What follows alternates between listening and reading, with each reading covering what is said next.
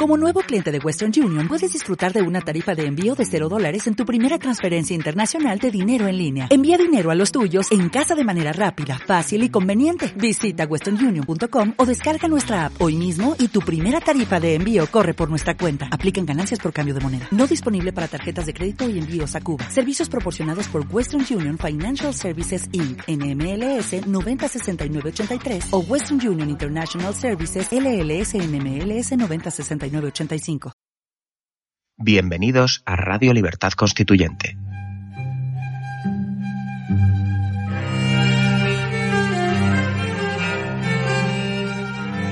Están escuchando Radio Libertad Constituyente con don Antonio García Trevijano.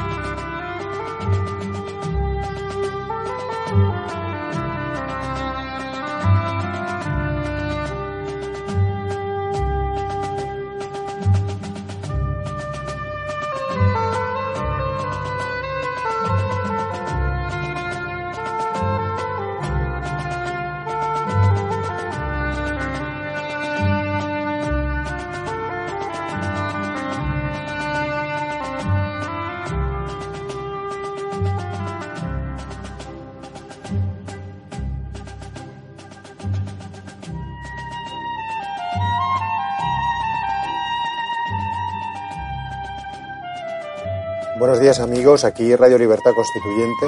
Hoy es sábado 27 de mayo de 2017, soy Juan Charro y me encuentro en el estudio de Somos Aguas para grabar un nuevo programa de Piensa y Verás de respuestas a las preguntas de los oyentes. Me acompaña, como siempre, nuestro amigo y maestro Antonio García Trevijano. Buenos días, don Antonio. Sí, queridos amigos, hoy me encuentro un poco más fuerte que ayer. Yo lo noto siempre en la voz. Cuando mi voz es está llena y resuena, es señal de que mi cuerpo está entonado. Estoy mejor que ayer, pero todavía noto una debilidad en la voz que normalmente no debo de tener. Pero encantado de estar con vosotros y seguir con el programa de, como es pregunta y verás, no, piensa, piensa y verás. Bien, pues pensar y veremos.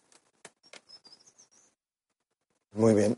Pues la, primera pregunta la vamos a leer. Es del día 1 de abril de 2017 y la envía Matías.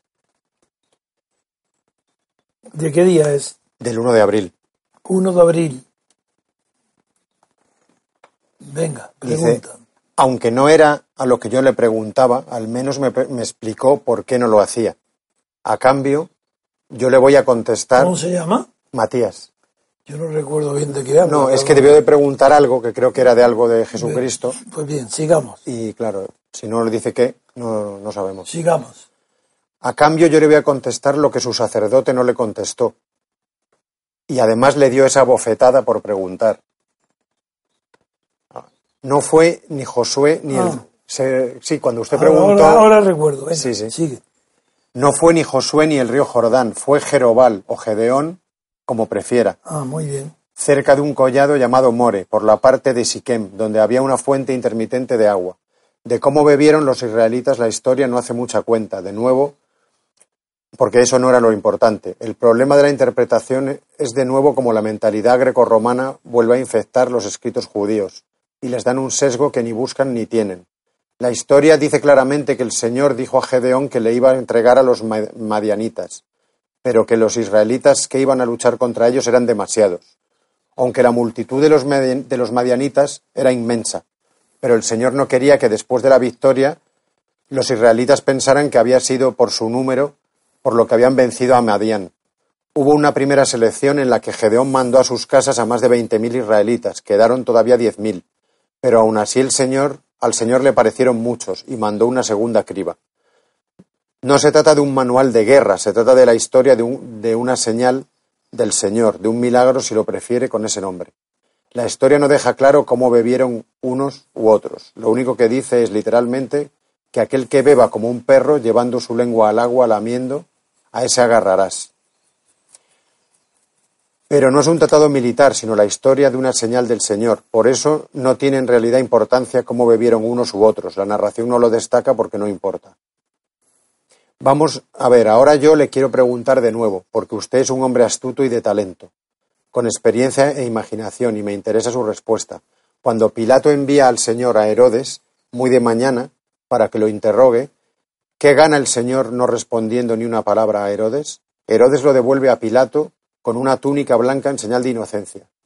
¿Cree usted que pudo ser esto lo que el Señor pretendía? Que el Señor no quería morir en la cruz ya había quedado claro en la narración del huerto. ¿Qué opina usted? Un saludo, un saludo y gracias.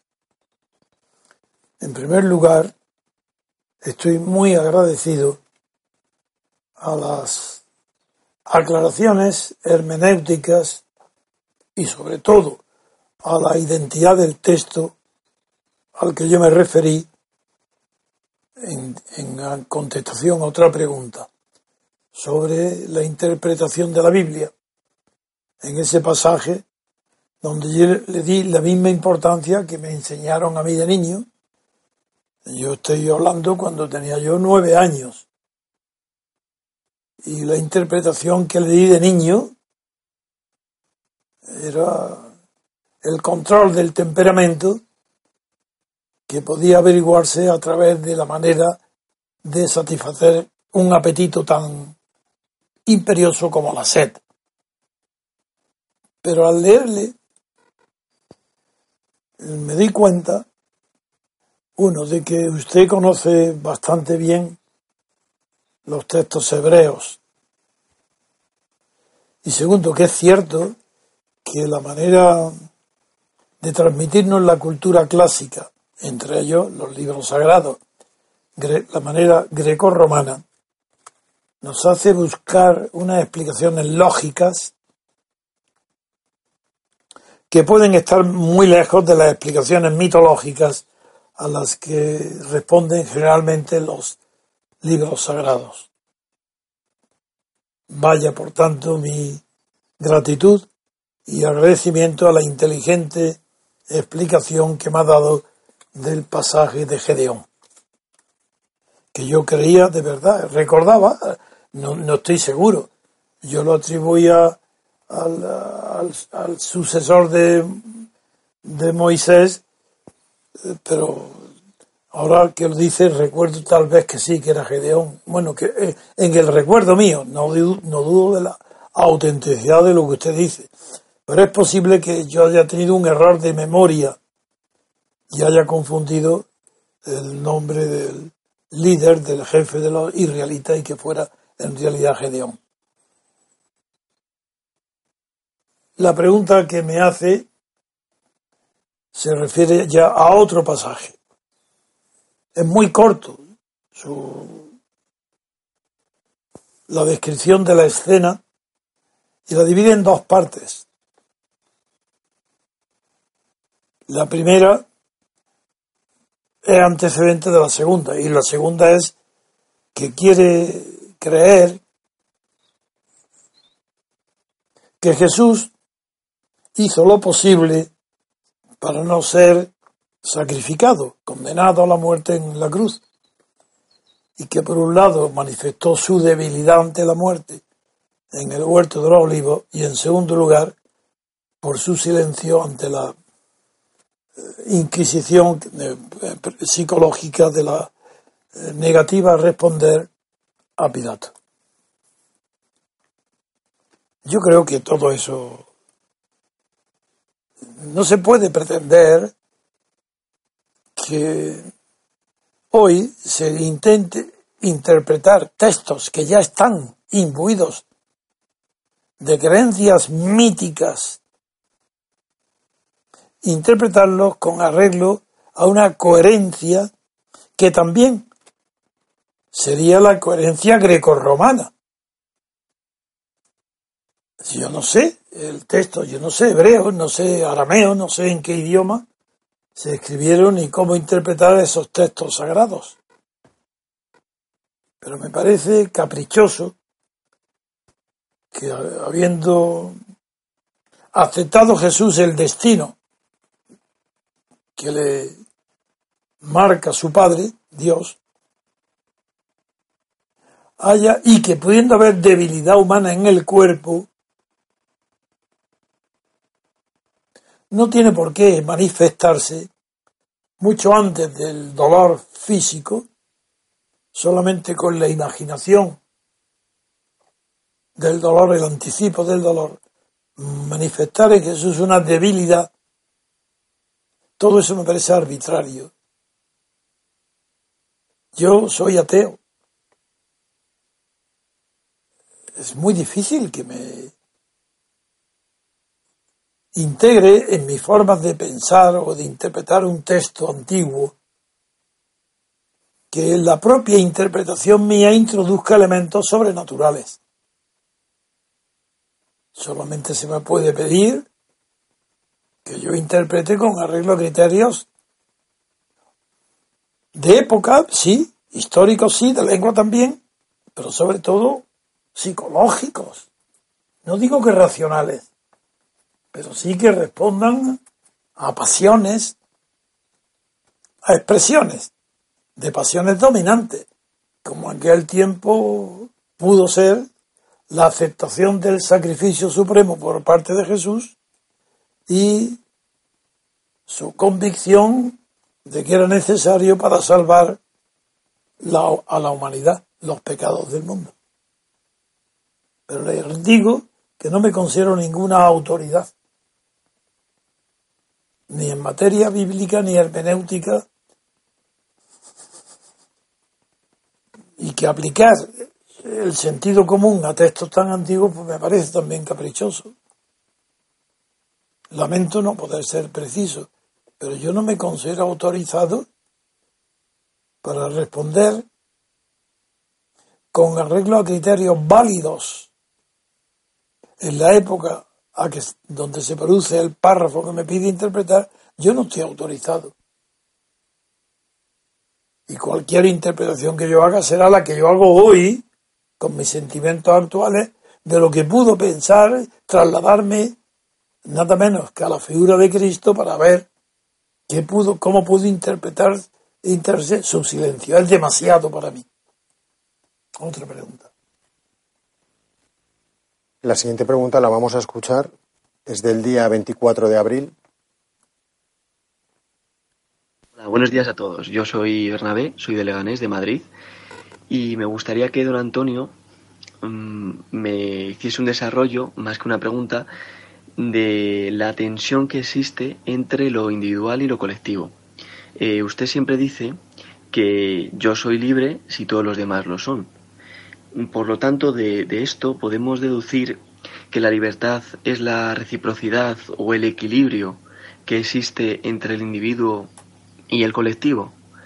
Eh, o es decir, que, que, para que haya libertad el individuo no debería prevalecer sobre el colectivo y viceversa. Esto es así, como lo estoy diciendo yo. Mm, ¿Podría desarrollar más este asunto? Y nada, eso es todo. Muchas gracias. Un saludo a todos. Eh, sí, querido Bernabé, creo que puede desarrollarse bastante más. Porque si hay una relación individuo sociedad o individuo colectivo, esa relación no se agota nunca si se examina lo que podría ser un binomio o dos polos, hay una polaridad. Si examinamos la relación desde, un punto, desde uno de los lados, ahí no se agota el tema.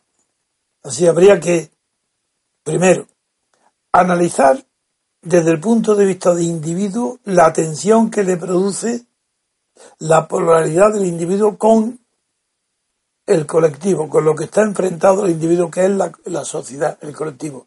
Después de eso, habría que ver qué deducciones sacamos y enfrentamos, o si ponemos, si miramos lo colectivo desde el punto de vista individual, después de haber, eh, después de haber examinado lo individual desde el punto de vista colectivo. Hay una relación recíproca que se condiciona mutuamente.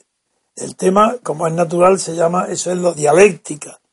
Pero no la dialéctica en la, en la interpretación, sino dialéctica en la propia relación, antes de ser interpretada.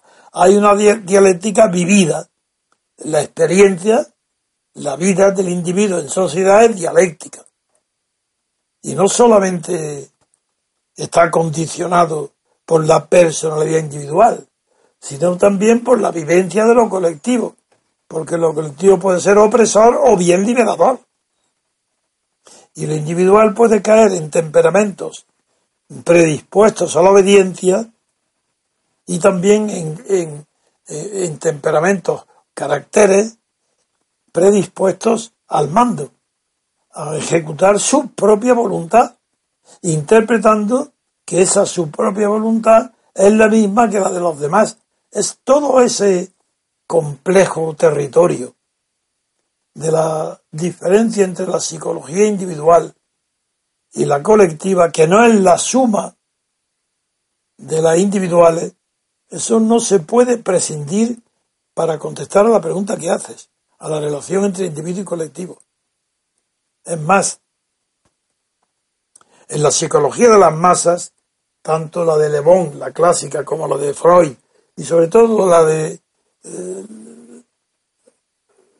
la interpretación del historiador francés Lefebvre de la Revolución Francesa, cuando un colectivo está ante un peligro o ante un momento propicio a la acción, en ese momento la suma de las psicologías individuales se transforma en otra cosa distinta, que es lo que se llamaba una, un estado, una transformación del estado del alma, el estado de las el estado de masa.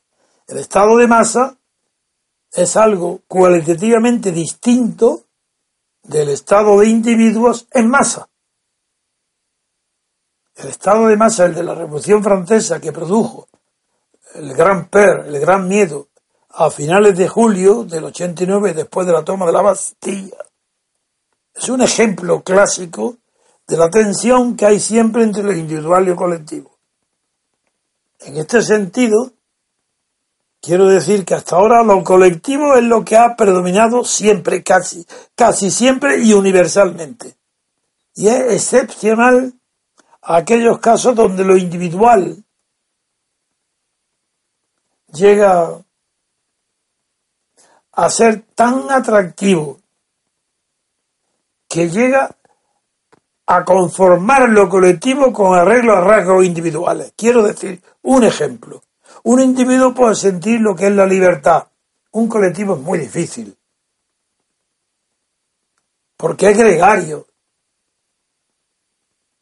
Porque los colectivos están habituados, eh, no tienen personalidad normalmente son masa. Bien.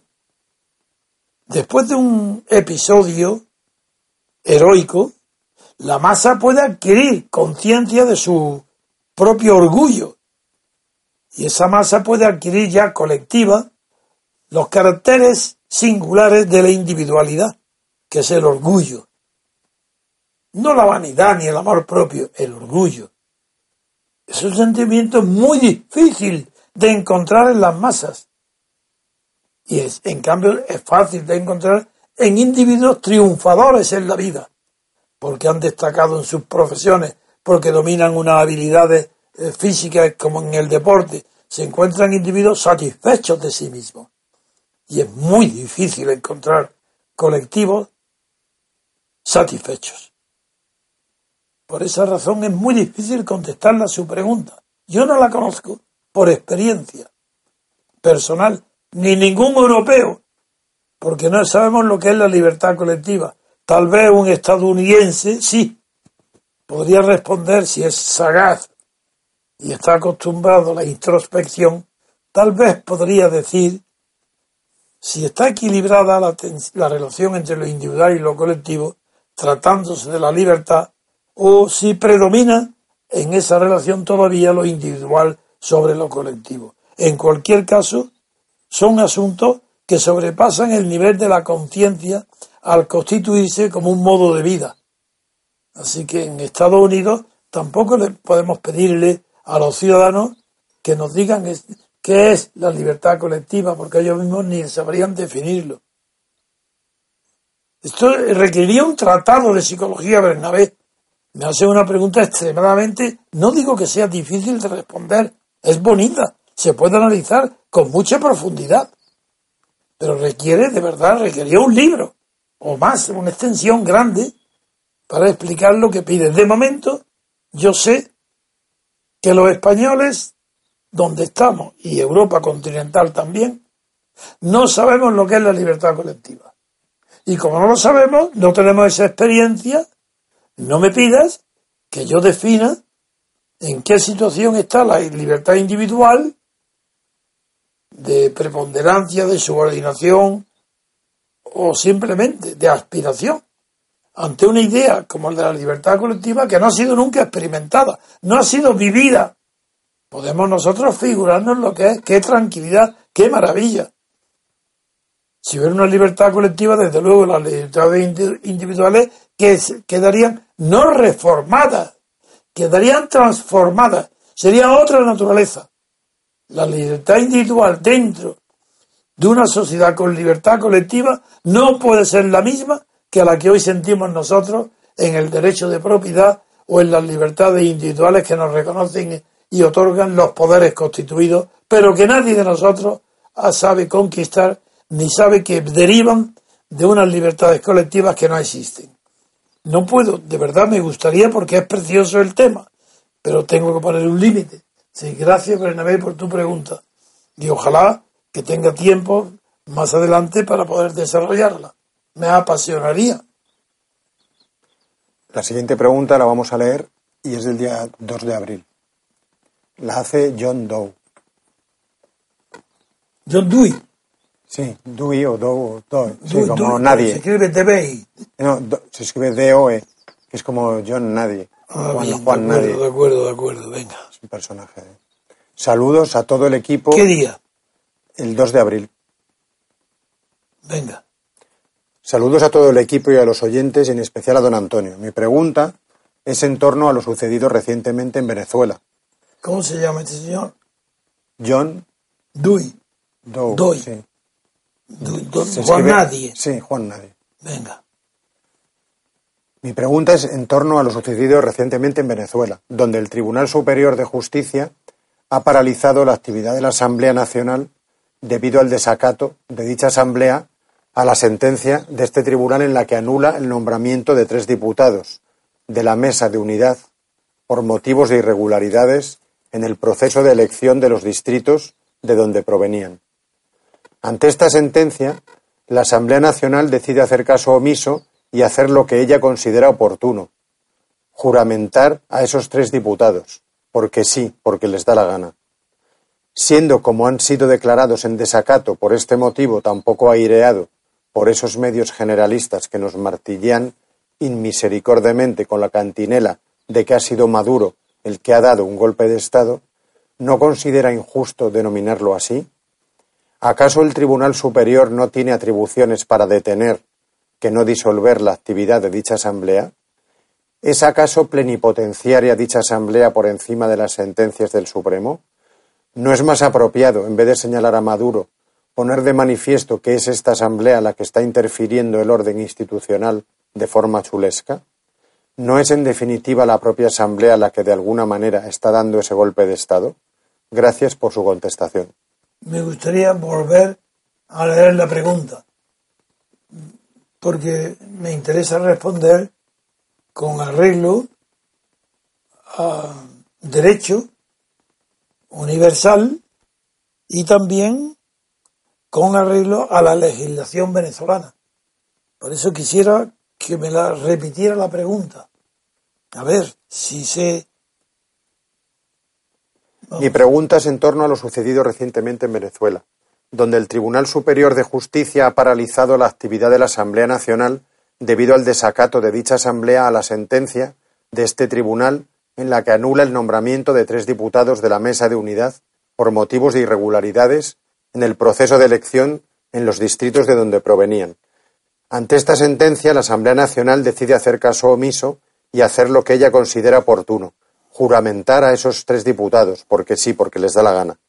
Siendo como han sido declarados en desacato por este motivo tampoco aireado por esos medios generalistas que nos martillan inmisericordiamente con la cantinera de que ha sido Maduro el que se ha dado un golpe de Estado, ¿no considera injusto denominarlo así?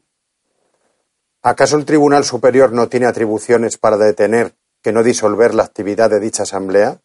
¿Es acaso plenipotenciaria dicha Asamblea por encima de las sentencias del Supremo?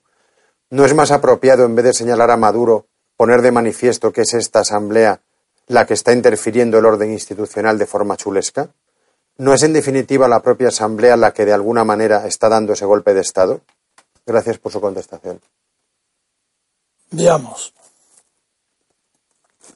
En primer lugar, querido amigo venezolano, ha de saber que no hay ni un solo gobierno en el mundo, ni en la historia del mundo, que no haya sido regulado a leyes, aunque éstas no se cumplan. Cualquier tipo de pregunta que se haga sobre un gobierno, para saber si es justo o injusto, la resolución tomada por el gobierno o por los adversarios del gobierno, no tenemos más remedio que referirnos al sistema interno al sistema interior, no al ordenamiento jurídico mundial que no lo hay, sino a las leyes de Venezuela. Yo no sé si es verdad porque no lo he seguido de cerca, pero me pongo en la hipótesis de que usted es una persona escrupulosa y me ha dicho la verdad. Y la verdad que me ha dicho es que el Supremo mm, lo que ha hecho es eh, simplemente desautorizar a tres nombramientos porque no, se han, no, han, no han cumplido los requisitos exigidos por la ley y que ante esta reacción de un Tribunal Supremo escrupuloso con el cumplimiento de la ley, la Asamblea Nacional ha reaccionado de una manera arbitraria, revelándose, juramentando a esos tres, obligándoles a jurar y enfrentándolos con el Tribunal Supremo. Ha mezclado en esto a Maduro, porque usted no es abogado o, no es jurista, porque entonces porque tenía que haber definido aquí para hacerme la pregunta cuál es el papel del Tribunal Supremo con relación a la ley Así que es lo que está autorizado o no. Segundo, ¿cuál es la relación de la Asamblea Nacional respecto del Supremo para acatar o no acatar sus órdenes? Y tercero, ¿cuál es la, la posición de Maduro respecto a este asunto desde el punto de vista legal? Entonces yo puedo decirme, con arreglo a las leyes de Venezuela, pues eh, es Maduro tenía razón o el Tribunal Supremo tenía razón o la Asamblea Nacional, la MUD, tenía razón. No, como no, no me ha explicado cuál es la postura de esas tres partes, no puedo decirle nada, salvo una cosa. Esa sí se lo voy a decir. El sistema venezolano, llamada constitución, no es tal constitución. Claro que no tiene importancia ninguna eh, para el pueblo de Venezuela, para los gobernados de Venezuela, que yo les diga que Chávez ha dictado autoritariamente una constitución para Venezuela que no es tal, porque digo lo mismo de España, no solo de Franco, sino ahora del rey, la constitución, es más, lo digo para todas las constituciones europeas, no son constituciones, no han sido dadas con arreglo a a las normas que se puedan desprender de un periodo de libertad constituyente. Han sido impuestas desde arriba y el pueblo no podía decir más que sí o no. Pero la constitución de Venezuela no es democrática, en el sentido de que no es el resultado de un proceso de libertad constituyente, sino que ha sido producto de decisiones tomadas desde arriba hacia abajo. No me implico ahora en saber si, si esto es así o no. Lo que quiere decir que no se puede hablar ni de libertad, ni de democracia, ni en España, ni en Europa, ni en Venezuela. No me hable, por tanto, de quién tiene razón, si el Tribunal Supremo, si la Asamblea o Maduro. Le digo que ninguno de los tres, porque los tres están apoyados en principios falsos, no han sido democráticos. Eh, porque la democracia implica una libertad de elección. Democracia no significa nada más que votación por mayoría y minoría para decidir un asunto. No significa otra cosa. La democracia no significa representación, ni significa buen gobierno. No significa nada más que fuerza del demos, ni siquiera gobierno del demos. No es el gobierno del pueblo, porque gracia significa fuerza. Y demos pueblo. Pues bien, la democracia es fuerza del pueblo. Pero la fuerza del pueblo no quiere decir que sus decisiones de la fuerza del pueblo sean justas o injustas. Es más, la justicia o la injusticia que nosotros, que el mundo pueda conocer, saber, aplicar, entender, opinar, interpretar, solamente hay una. No hay más que una sola clase de justicia. No hay dos, ni tres, ni cuatro, ni cinco. No es distributiva, conmutativa, social, etcétera, etcétera, nada de eso. Solo hay una justicia que podamos saber y conocer y se llama justicia legal. La que deriva del cumplimiento de las leyes. Esa es la justicia. En un Estado tiránico, en una dictadura, la justicia es la tiranía, la aplicación de esas leyes. No hay otra. Lo sabemos muy bien los españoles por el tiempo que duró la dictadura de Franco. Pero ese estaba gobernada por leyes. Lo que sucede es que hay leyes que se refieren a la vida pública o política y otras leyes que se refieren a la vida civil o privada. Y las de las leyes civiles o privadas, cuando la dictadura no es totalitaria, suelen permanecer en vigor. Y no parece la dictadura de tal naturaleza represiva porque el Código Civil, el Código de Comercio, las leyes de sociedades anónimas, etcétera, permanecen en vigor y son civiles. Ahí eh, es la libertad del mercado, habrá oligarquía, habrá otras fuerzas bancarias o industriales que impongan sus leyes que tengan convencimiento. Pero eso es un asunto complejo, distinto por completo a la formalidad de lo que es la justicia y la ley. Por tanto, la pregunta que usted me hace, yo no la puedo contestar, porque no conozco al detalle y bien sé en líneas generales cuáles son las atribuciones legales del Tribunal Supremo, cuáles son las atribuciones legales de la Mesa de Unidad y cuáles son las atribuciones legales en Venezuela de Maduro. Por tanto, no puedo pronunciarme sobre lo que me pregunta. Lo que sí le digo es que Venezuela no es, afortunadamente, no es una democracia. Digo que afortunadamente, porque de esa manera es posible que Venezuela conquiste algún día, pronto espero, la democracia.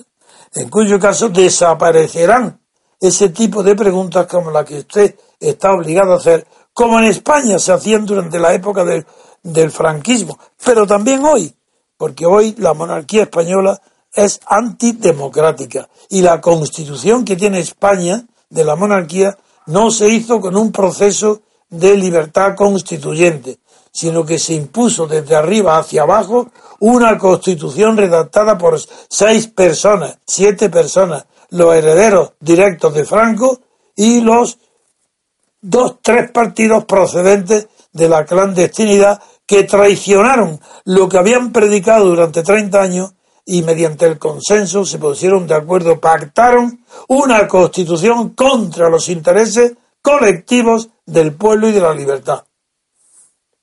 Vamos a hacer una breve pausa y volvemos en unos instantes. De Del lunes 29 de mayo al domingo 4 de junio, desde las 11 hasta las 21 horas, se celebra la Feria del Libro en el Parque de San Telmo en Las Palmas de Gran Canaria. Pondremos a la venta todos los libros de don Antonio García Trevijano. Organizado por el Grupo Territorial del MCRC en Islas Canarias.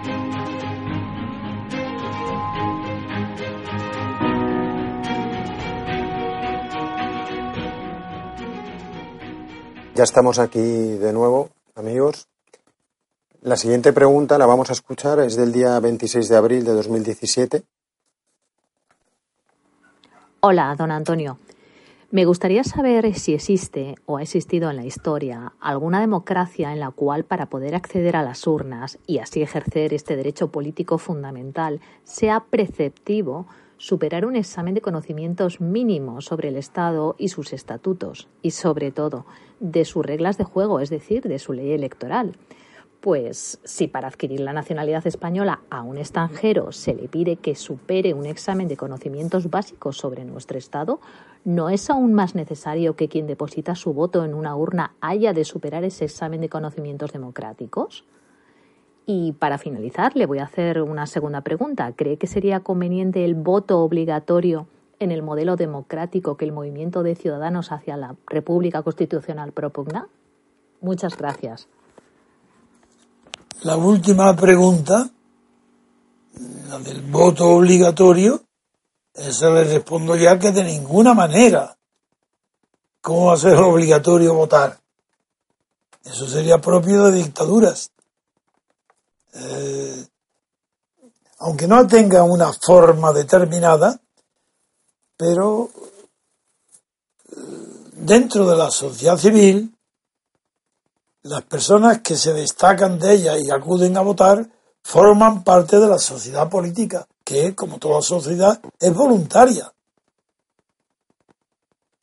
Ser gobernado es involuntario, ser ciudadano es involuntario. Pero formar parte de la sociedad civil gobernante, no digo de la gobernada, el que vota, eso es voluntario. Esa es la segunda pregunta. Pero mucho más interés que ella, le digo que no, tiene su pregunta primera. Y mucha lógica. Como si a un ciudadano extranjero que quiera adquirir la nacionalidad española le exigimos que conozca algo de nuestra historia, aunque sea poco, pero sobre todo los principios fundamentales de nuestra o de la Constitución española. ¿Cómo no exigir un conocimiento de lo que es la representación al que vota? Desde luego que sería deseable y, una y es muy mala señal que un pueblo como el español esté educado para que no salga nunca de la ignorancia política. Primero Franco y ahora este consenso. Pero ¿qué sabe el español medio, el que vota? ¿Qué sabe ni siquiera de lo que significa un partido político si desde que ha nacido y superada la etapa franquista, todos los partidos que existen están financiados por el Estado, son partidos estatales, son una contradicción, son una aberración jurídica, un monstruo. ¿Cómo? Pues claro, es que no es posible. Pero ¿quién va a ejercer en España el periodismo? Si no digo ya votar, pero ¿qué catedrático de Derecho Constitucional, de Derecho Político, puede nuestras universidades enseñar a ningún alumno? Imposible, están todos inhabilitados. Ni catedráticos ni profesores de, de Derecho Político o Constitucional, no hay ninguno que pueda salvarse, porque las oposiciones ya son indignas y los nombramientos indignos. Pero ¿qué periódico, radio o televisión pública puede salvarse si están diciendo mentiras todo el día? Pero mentiras tan grandes como que dicen que es representación lo que no lo hay. en España no hay representación política ni puede haberla, porque el sistema electoral lo prohíbe. En España no hay un solo diputado que represente a nadie distinto de a la persona que lo ha puesto en una lista para que se someta a ese que lo pone en la lista para siempre, bajo pena que como no lo nombre y lo apoye en todo lo que dice, lo expulsará en las siguientes elecciones de esa lista. Eso no es representación. Si nadie representa a nadie. Pero si España, desde la A la Z de la vida política, todo es falso. Si no se trata de que se cumplan o no las leyes. Afortunadamente no se cumplen al 100%, porque lo único que hay de verdadero en España es aquel pequeño porcentaje de las leyes que no se cumplen. Mandato imperativo. Pero ¿cómo, cómo va a estar prohibido el mandato imperativo en España cuando los jefes de partido imperan sobre todo, no sobre, si fuera sobre los partidarios todavía. No, no. El jefe de partido tiene poder no solo sobre los miembros del partido, los inscritos en el partido, los militantes. No solo tiene poder sobre sus votantes, tiene poder sobre todos los españoles, incluso sobre sus enemigos, a los que detrae parte de su dinero para cobrarlo el partido a través de impuestos se reparten entre todos los partidos, aunque sean los enemigos de el comunista, enemigo de quién. El comunista ya no es enemigo de nadie, no es más que amigo de sí mismo. Sí, sí, porque ahora los comunistas son monárquicos y mañana serán republicanos. Y pasado mañana, pues, como siempre, siempre oligárquicos. Y no son partidarios del imperio porque no pueden. Esos son los comunistas. Esos son los mejores, los que te dicen que tienen conciencia. ¿Para qué hablar de los socialistas? Eso ya sería el colmo. ¿Y la derecha? ¿Pero qué derecha? ¿La franquista? ¿Franco? ¿Los partidos de Franco? Bueno, todo esto es una verdadera... No se puede hablar en serio de la pregunta que me hace, porque esa implica condenar a todo el mundo. No me preguntéis, porque diré que todo, absolutamente lo que preguntáis, está basado en una mentira colosal. No preguntarme de esas cosas. Preguntarme más sobre por qué Cristo le dijo que no a Pilatos. La siguiente pregunta es del día 2 de abril y la hace Jesús Aljarafe. Buenos días. En una asignatura de mi carrera he estudiado a un autor francés que forma parte de la escuela utilitarista llamado Helvetius. ¿Llamado? Helvetius. Helvetius. Helvetius. Helvetius se escribe. Helvetius, sí, pero Helvetius, sí. En concreto, su obra más conocida, Del Espíritu. ¿Qué opinión tiene acerca de este pensador? Bueno, Helvetius es una. tiene mucha personalidad, forma parte de la ilustración. Eh, no es de nacionalidad francesa, creo que es suizo, yo lo conozco muy bien, pero siempre a través de comentarios y de extensamente, pero a través de libros. A él no lo he leído, porque entre el amplio gama de autores que conviene leer de la ilustración, pues claro, tenemos, tengo otros muy por delante de mí en las preferencias, como Diderot, D'Alembert, porque a la ilustración no pertenece en realidad ni Voltaire ni Rousseau no son propiamente ilustrados. Pero tengo lo que conozco del Becius es, bastante bueno, es interesante. Pero como no lo he leído directamente, pues me abstengo de responderle porque le diría, eh, la opinión es que yo le diría del Betius, del Becius, serían las que están tratadas por otros autores, con lo cual no sería, no tengo un juicio crítico distinto del que pertenece a toda su generación. Y aunque recuerdo algunas ideas particulares del Betis, no tengo la seguridad, y por eso no las digo, porque tengo 90 años, y aunque recuerdo muy bien a los autores y sus obras fundamentales, a Helvetius no lo he leído directamente. Por tanto, no, no contesto a su pregunta. La siguiente pregunta es del día 26 de abril. La vamos a oír. Hola, buenos días a don Antonio y a los demás repúblicos.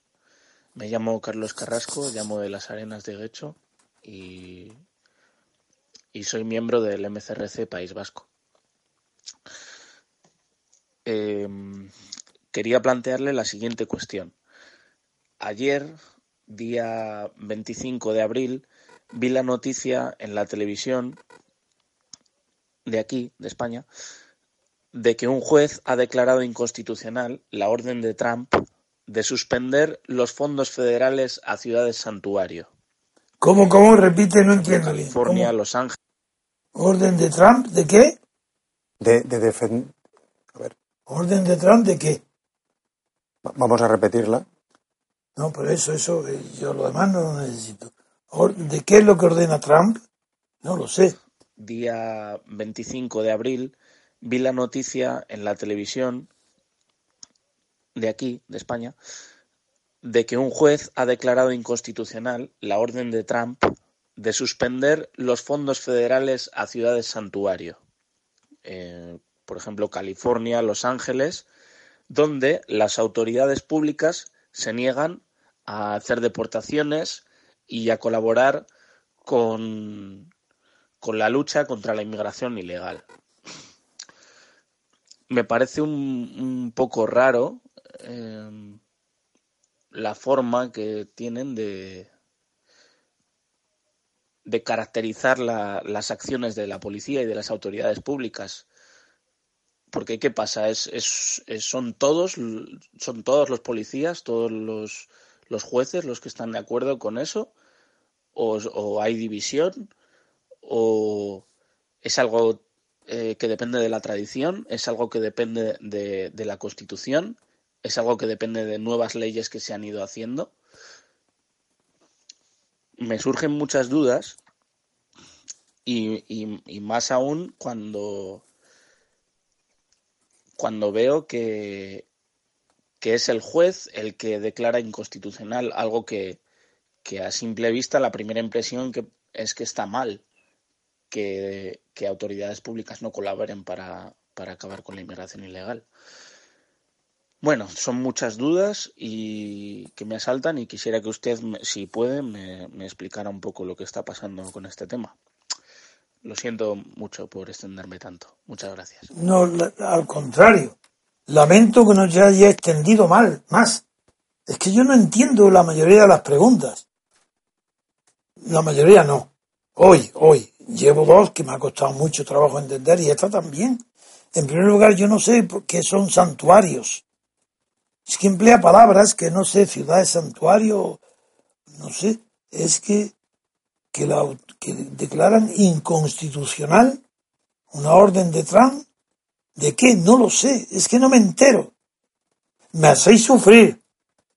Porque quiero responder a todo. Y no sé qué, y no he entendido. ¿Para, ¿De qué sirve que lo repita si voy a seguir sin entender. ¿Y por qué tengo yo que hacer el esfuerzo imaginativo de averiguar lo que usted o vosotros estáis pensando que queréis preguntarme? Es que me tenéis que preguntar por escrito, tenerlo escrito delante, entenderlo vosotros antes de pasármelo a mí. Yo no puedo responder ahí porque no sé lo que significan esas palabras de santuario ni de declarar inconstitucional una orden de detrás. Yo no sé. No sé lo que es no sé lo que me pregunta. Otro, otro, lo lamento. La siguiente pregunta es del día 3 de abril y la hace Susana Oria. Sobre psicología. Usted muchas veces se ha referido a la psicología como algo un poco más que una afición. También su vinculación al ámbito cultural francés es grande. Los franceses han demostrado un interés por la relación entre psicología y poder, hay muchos escritos interesantes sobre esto en lengua francesa. Le solicito, desde su experiencia humana y cultural, qué opinión le sugiere el artículo 3 del Código Deontológico de la Sociedad Francesa de Psicología, que dice antes de cualquier intervención, el psicólogo debe asegurar el consentimiento libre e informado de los que consultan o participan en la evaluación Él tiene, por lo tanto, la obligación de informar clara e inteligiblemente de los objetivos, modalidades y límites de su intervención a los receptores potenciales de sus conclusiones. Muchas gracias. Bueno, la verdad es que es cierto que yo tengo la misma cultura francesa, quiere decir la misma intensidad con la que tengo cultura, eh, conozco la cultura española. Y desde luego en, en Francia, eh, yo no estoy en Francia con las personas más cultas que hay en Francia, pues estoy de igual a igual, no, no, no puedo opinar sobre cualquier tema. Uno de ellos es la psicología, y es verdad, y es verdad que en la tradición, sobre todo a partir del siglo XVIII, hay una tradición donde la psicología ha sido tratada desde el punto, desde el ángulo de la relación de la psicología con el poder político. Desde las obras clásicas de Le Foucault y La que puede ser comparada en España con Baltasar Gracián, pero con una diferencia, que en España no se hacen con respecto a la psicología de los poderosos, aunque se llame el cortesano, esa parte de la urbanidad eh, superior, sino que en Francia hay un desarrollo espectacular de la psicología con relación al poder a partir de esas dos obras que he señalado y luego la psicología de las masas, que, la inicia también la Full, que es un francés, y que quien mejor lo después lo describe para ver cómo se transforma en estado de masas, pues también es eh, Obla de Georges Lefebvre, otro francés, no por casualidad. Y luego todas las obras clásicas de la psicología, no digamos André Ponty, e incluso el existencialismo está basado en las relaciones de la psicología con el poder. Es cierto. Ahora bien, para ver qué puedo yo contestarle, tengo que reírme socarronamente, porque el tratado de ética deontológica, porque la deontología es una ética, no es una moral, porque la moral es la moral del, siempre está relacionada con las costumbres, no solo porque ese es el origen de la palabra mor, de moral, sino porque la costumbre es la que eh, implica la conducta, y es la conducta moral la que en las costumbres se refleja la de un pueblo. Pero en, ya en la deontología profesional se trata en cuestiones de ética especializada, no de moral. Y desde luego resulta, a mí, para mí me resulta ridículo, pero muy propio y muy, no de Francia, sino de esta época, y especialmente de esta época socialdemócrata, el intento de los psicólogos mm, en sus códigos de conducta deontológicos, tratar de parecerse a los médicos. Del mismo modo que hoy estamos acostumbrados en todos los hospitales, que cualquier tipo de intervención que implique algún riesgo para la salud fisiológica del paciente tiene que dar su consentimiento y tiene que estar enseñado previamente de las consecuencias que puede tener la intervención que un médico pretende hacer sobre su cuerpo es una imitación pueril y un poco ridícula que se pretenda lo mismo con los psicólogos. Otra cosa muy distinta es, por ejemplo, las intervenciones en el cerebro con las locuras, la lobotomía, el electroshock. Todo esto, claro que requiere a los familiares directos del paciente, si él no está en condiciones de comprenderlo, firmar y estar de acuerdo porque puede tener consecuencias más graves que la enfermedad que padece. Esas intervenciones. Pero tener esa precaución, ese cuidado con la psicología corriente, de la ética corriente, en el tratamiento psicológico, por ejemplo, en las consultas de los hijos eh, que tienen una conducta un poco exagerada o que son muy nerviosos o que son hiperactivos. Eso me parece verdaderamente exagerado y propio de la moral socialdemócrata pretender que eso puede tener riesgo de lo que ha de ser advertido el paciente. Simplemente lo encuentro ridículo. Aunque siempre que una intervención no quirúrgica, no somática, sobre un, una persona que acude a un psicólogo para que le dé un consejo sobre su conducta, sobre su manera de tranquilizarse, que le dé calmante, desde luego, si se le dan medicinas, como es casi siempre lo que se recurre, es imposible darlas sin que le advierta de las consecuencias que tiene tomar ese tipo de tranquilizantes o medicinas. Eso por supuesto. Pero entendido de modo general, tal como está explicado, a mí me parece ridículo. Pero por supuesto que hay que advertir de las consecuencias de la ingesta de, de píldoras o de productos químicos, drogas y, no digamos, de cualquier intervención de carácter somático. Eso sí que requiere el consentimiento del paciente o de sus familiares directos. Otra pregunta. Pues ya, ya casi llevamos una hora. Es que vamos, vamos a despedir el programa. Si hay casi, pues una pregunta y pasamos a otra. Llevamos 57 minutos. Venga, otra pregunta. Vale, pues hacemos la última. Que la vamos a escuchar. Sí. Es del día 29 de abril. ¿29? De abril. Bien. Buenas tardes, don Antonio y equipo. Mi nombre es Miguel Ross y les llamo desde Girona. Mi pregunta gira en torno a la escuela de Frankfurt y su repercusión en la socialdemocracia y la devaluación de los estamentos familiares, sexuales, em, y que encuentro que tienen tanta vigencia hoy en día. ¿Nos podría explicar su opinión sobre la escuela de Frankfurt, en la cual incidió de manera eh, secundaria eh, Antonio Gramsci y de manera principal Horkheimer, eh, Marcuse, Adorno?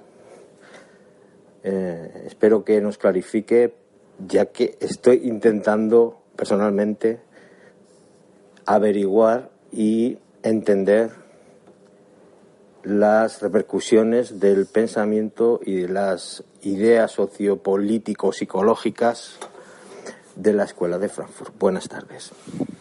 Sí, yo creo que la Escuela de Frankfurt, sobre todo los primeros, los autores que usted ha citado, todos ellos, tuvieron una gran importancia por la influencia práctica que desplegaron sobre la sociedad de su tiempo.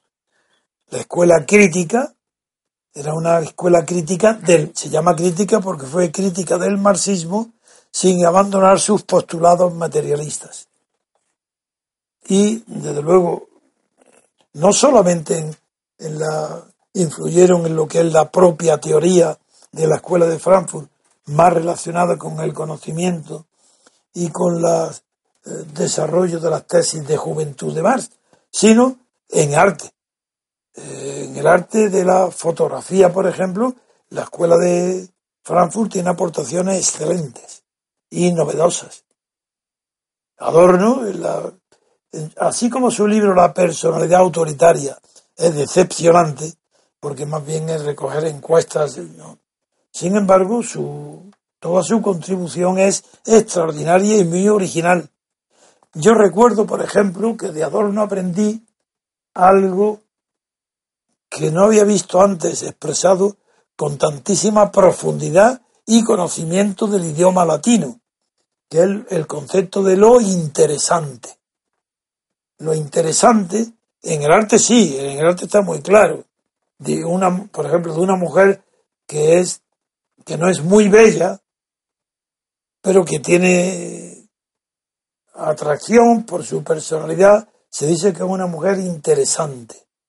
De una obra de arte que no es creadora, pero que llama la atención, te detiene, se dice que es una obra de arte interesante.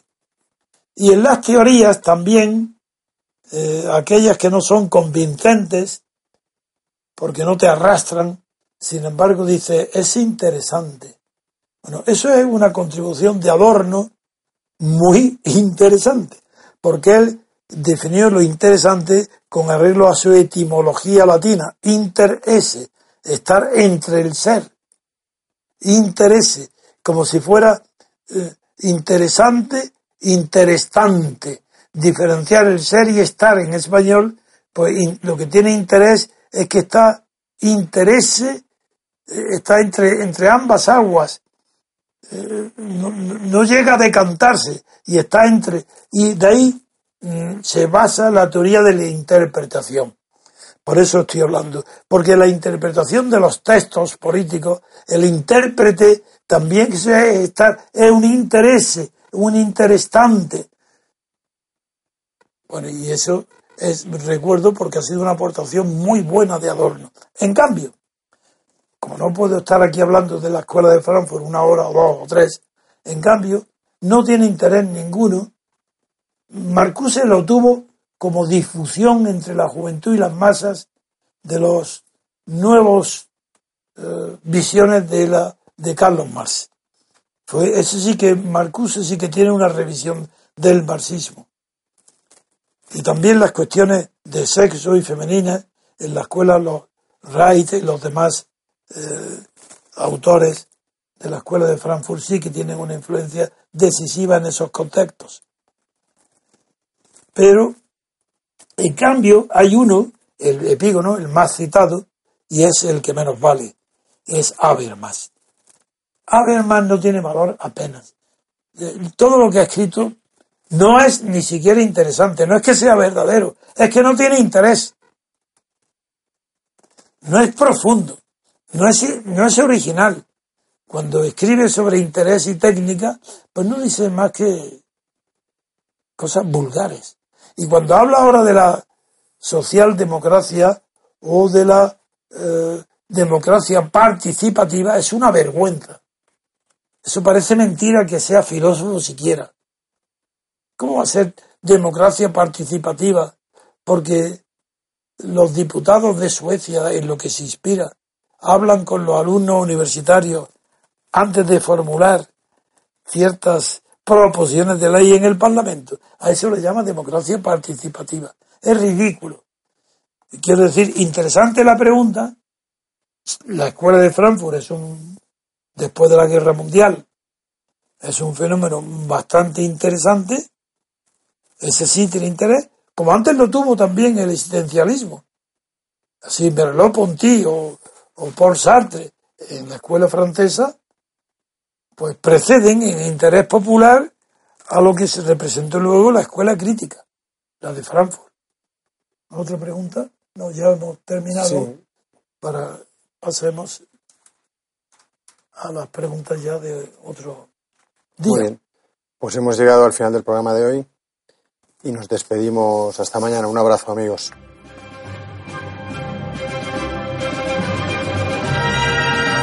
Gracias por haber escuchado Radio Libertad Constituyente. No olviden visitar la parrilla de programación en la nueva página web del Movimiento de Ciudadanos hacia la República Constitucional en la dirección www.mcrc.es.